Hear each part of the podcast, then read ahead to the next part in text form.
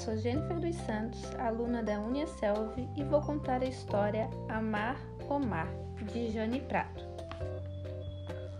Omar e seus encantos, belezas em todos os cantos. De tanto admirar, fiquei a pensar: como devo amar Omar?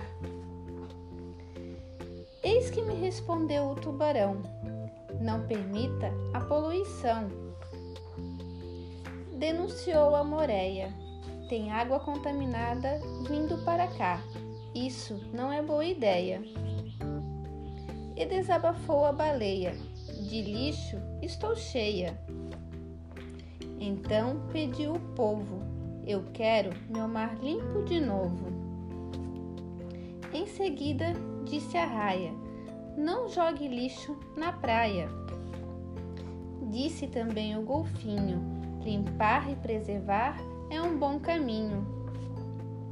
E alertou o peixe: lixos não os deixe. Logo depois veio falar a estrela do mar: Cuidado, cada lixo tem o seu lugar. O que é deixado na praia pode vir para o mar.